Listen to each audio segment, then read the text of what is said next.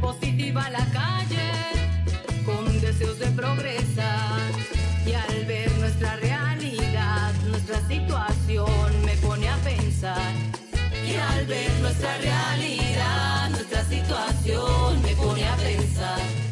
Porque mi gente no vive mejor, porque mi pueblo vive en el olvido, porque el conflicto hoy se agudizó y la alegría hoy ya se ha perdido. Bienvenidas al podcast de Reimaginemos, un proyecto que explora caminos de equidad a partir de la reflexión colectiva e interdisciplinar sobre 30 formas diferentes de desigualdades en Colombia. Este episodio reimagina las desigualdades de movilidad y será narrado por Andrea María Navarrete Mogollón.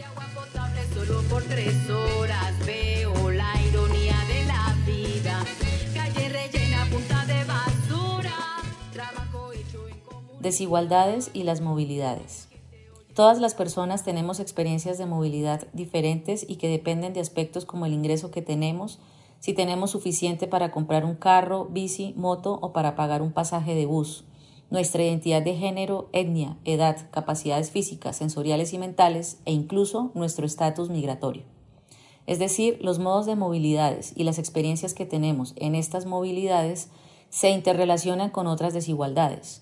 Sin entender esto, los medios de movilidad no podrán ser neutrales y nuestra accesibilidad a servicios y espacios en la ciudad seguirán siendo desiguales. Por eso, desde Reimaginemos, un proyecto que reflexiona sobre 30 formas de desigualdad en Colombia, estamos discutiendo entre desigualdades y movilidades. El proyecto se basa en un diálogo entre más de 150 jóvenes académicos, activistas, artistas, entre otros diversos perfiles.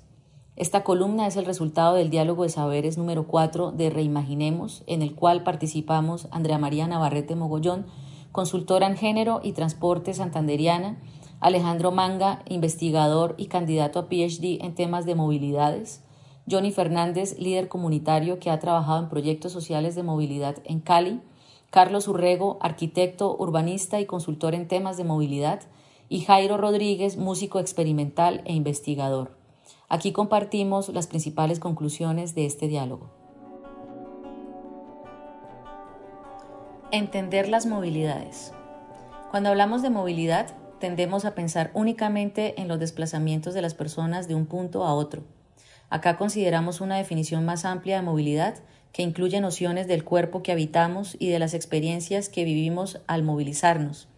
Por ejemplo, no tiene la misma experiencia de movilidad una mujer que teme ser acosada en el Transmilenio, un hombre de altos ingresos que se moviliza en su carro propio o un inmigrante venezolano al cual se le bloquea el acceso a un espacio público.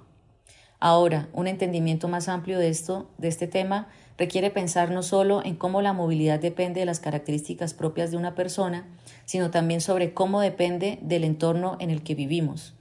Este entorno incluye la infraestructura física disponible y la manera como ésta se usa en la ciudad.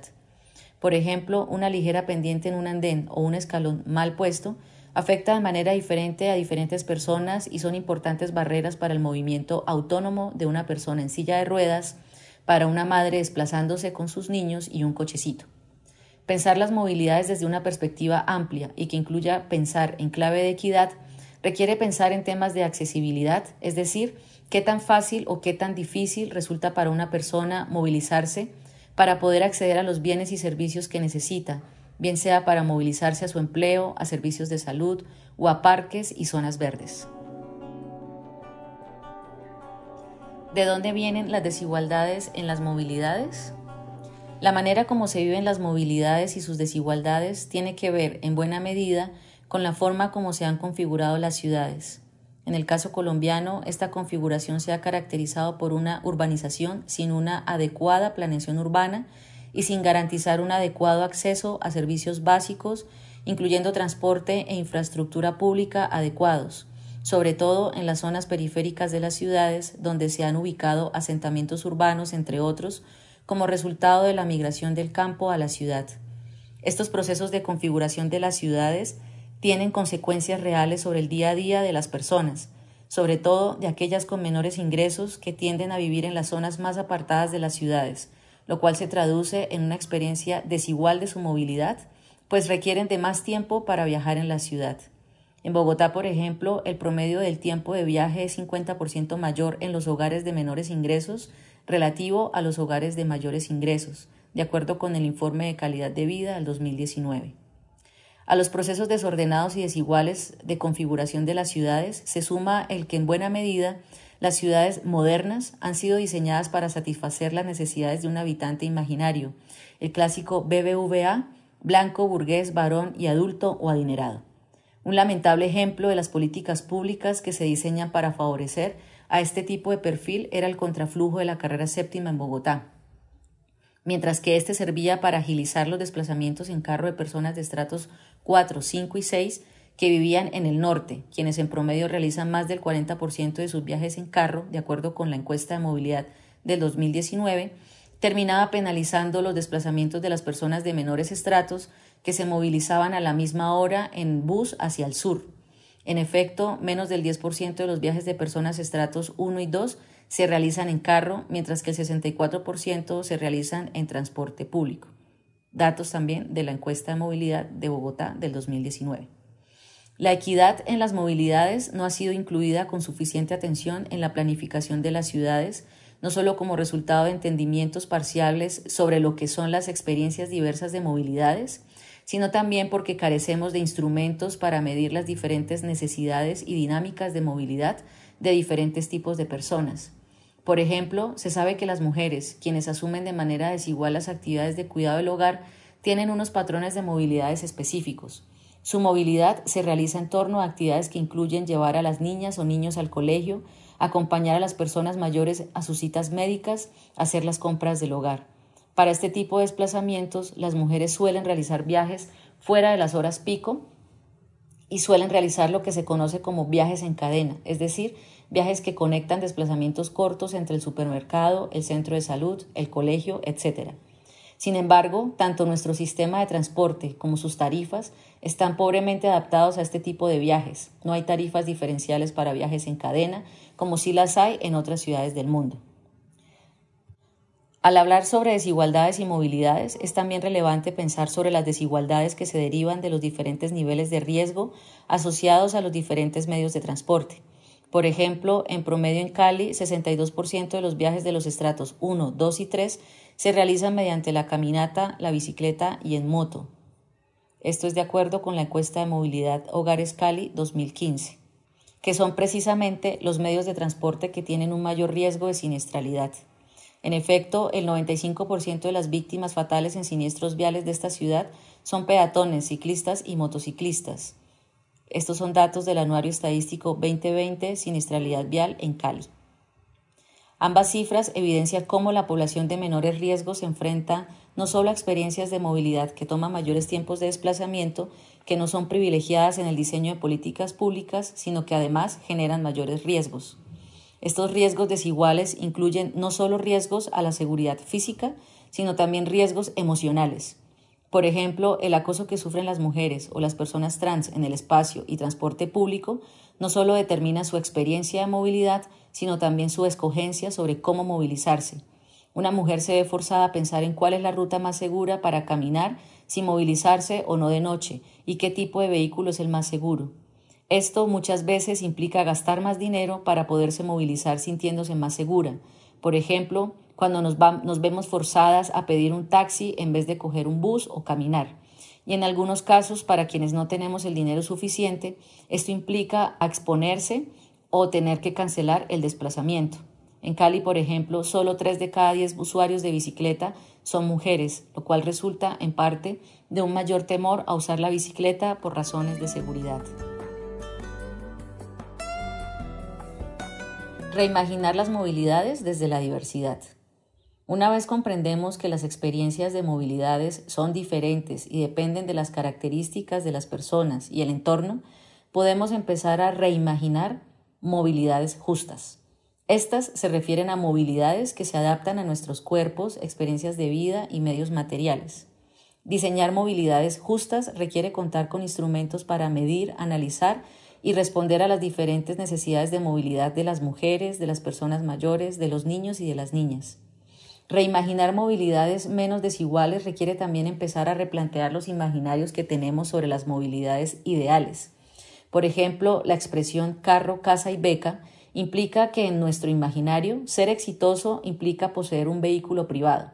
Este tipo de imaginarios se traducen en lo que se conoce como biografías de movilidad, que reflejan trayectorias como la de una persona que empieza a desplazarse en bicicleta y a medida que su ingreso aumenta cambia a la moto y finalmente compra un carro. Estos imaginarios sobre las movilidades terminan justificando políticas que priorizan el espacio público para el carro privado y que entienden los otros modos de transporte de manera residual. Las ideas que tenemos sobre las movilidades bien pueden replicar las desigualdades o bien pueden reimaginarlas.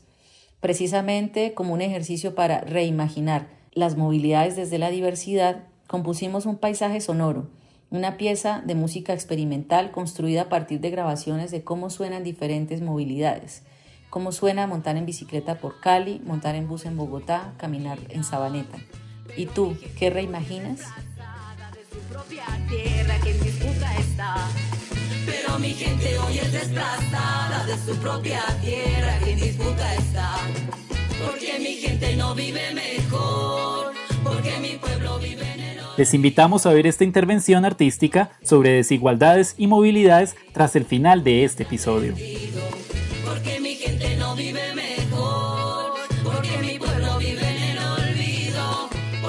Hasta acá este episodio. Recuerda que para leer nuestras columnas semanales, conocer el equipo y enterarte sobre el proyecto, puedes visitar nuestra página web y seguirnos en nuestras redes sociales. En Twitter como arroba reimaginemos y en Instagram como reimaginemos.colombia. No olvides suscribirte en tu plataforma de podcast preferida para oír cómo reimaginamos caminos de equidad. Gracias por acompañarnos en el podcast de Reimaginemos. En la presentación de este episodio estuvimos Sebastián Buenumen y Gaviota Acevedo, y en la coordinación general del proyecto Alison Benson y Sara Rueda. Hasta nuestro próximo episodio.